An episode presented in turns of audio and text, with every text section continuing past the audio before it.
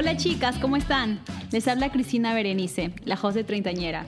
Y en este podcast nos vamos a reír un montón acerca de todo lo que nos pasa en los terribles 30.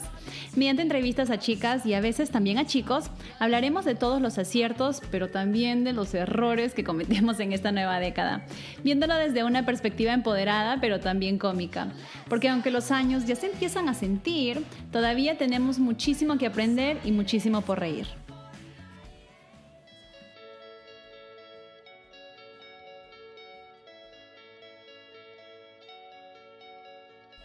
Desde que cumplí aproximadamente unos 26 o 27 años, le empecé a coger miedo a los 30. Y le empecé a coger miedo a los 30 porque sentía que iba a ser una etapa en mi vida donde me tocaba tomar decisiones importantes eh, que iban a tener una repercusión para siempre.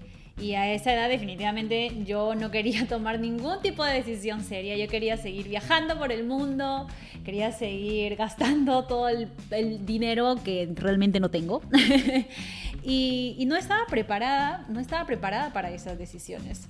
Pero conforme me iba acercando a los 30, veía a más amigas casándose, otras teniendo hijos, empezando nuevas empresas. Y mm, entonces ya me empecé a preguntar si es que estaba en donde debería de estar para la edad que tenía. Además de eso, me empecé a dar cuenta que otras relaciones también cambiaban. Por ejemplo, las relaciones que uno tiene con, la familia o las relaciones que tienes eh, con mamá o tus amigas más cercanas e incluso con tu pareja. Si tienes unos 28 o 29 años y conoces a alguien, le ves algo más que la cara. Algo más que la cara y el físico tiene que haber. Y ojo que todavía son cosas importantes, pero ya necesitas saber las intenciones de estas personas contigo y las proyecciones. Y te haces preguntas como que en qué trabaja, si gana bien, si es mantenido, si es un hombre de familia, si ya lo alucinas como el futuro padre de tus hijos pero realmente te preguntas si esa persona quiere algo en serio contigo. Y si tienes tres o cuatro años o cinco años con, una pareja y todavía no se han comprometido, o sea, ya están, oye, ¿y el anillo para cuándo? ¿Y los bebés? O sea, estas son preguntas típicas que ya suceden cuando te estás acercando a los 30. Y también empiezas a notar los cambios en tu cuerpo. Te empiezan a aparecer esos achaques que definitivamente al comienzo de tus 20 no los tenías.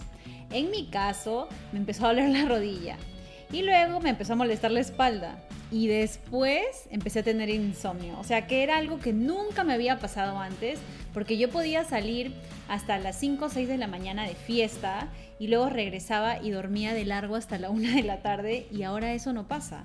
Ahora yo aguanto hasta las 3 y me levanto igualito a las 8. Así de triste es mi vida, ya que cumplí 30 años eh, este año. Y aparte de los achaques, también cambian tus rutinas de belleza. O sea, ahora me echo un montón de cremas, me, compro mis mascarillas coreanas y hago de todo para evitar las arrugas. Pero aún así, esas malditas patas de gallo, que las odio con toda mi alma, ya me están empezando a salir. Y no solamente es eso, sino que ya luego empieza lo del peso que para mí, ojo, no es para todo el mundo, pero para mí siempre ha sido un problema porque yo trato de hacer de todo para bajar aunque sea un kilo, aunque sea una libra. Y es súper difícil. O sea, si antes era difícil, ahora es el triple difícil. Como lechuga, arúgula, eh, espinaca, o sea, cualquier hoja yo parezco una tortuga comiendo todas las hojas del universo, pero aún así es súper difícil bajar de peso. Y vuelvo a lo mismo, ya se nota esa temida base 3. Y luego te pasa, ya, esto es lo último, ¿ah? Te pasa la peor pesadilla que creo que le puede pasar a una mujer joven y quien diga que no está mintiendo. Y es que alguien te diga, señora, señora. O sea, cuando yo escuché que alguien me dijo señora hace como dos años, ya mi mundo se empezó a derrumbar. Porque esa persona te está diciendo señora, no porque te has casado, sino por cómo te ves. Porque esa persona no sabe tu estado civil. Y tú así como que, señora, no, señora, no, pero yo no me parezco a mi mamá. O sea, por favor, no me digan eso. Me acabaron de clavar un puñal en el corazón.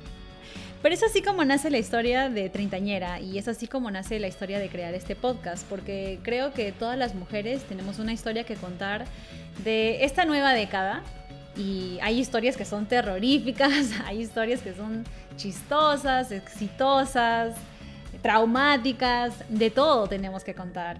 Y este es un lugar que, que creo que merecemos todas las mujeres desde la emprendedora hasta la mamá luchona, hasta la soltera codiciada, la tinderela, la sex queen, la toxiquísima, todas, todas merecemos este espacio y espero realmente que les guste, espero que se animen a contarme sus historias que, y que puedan encontrar esa sororidad entre mujeres en esta temida base 3.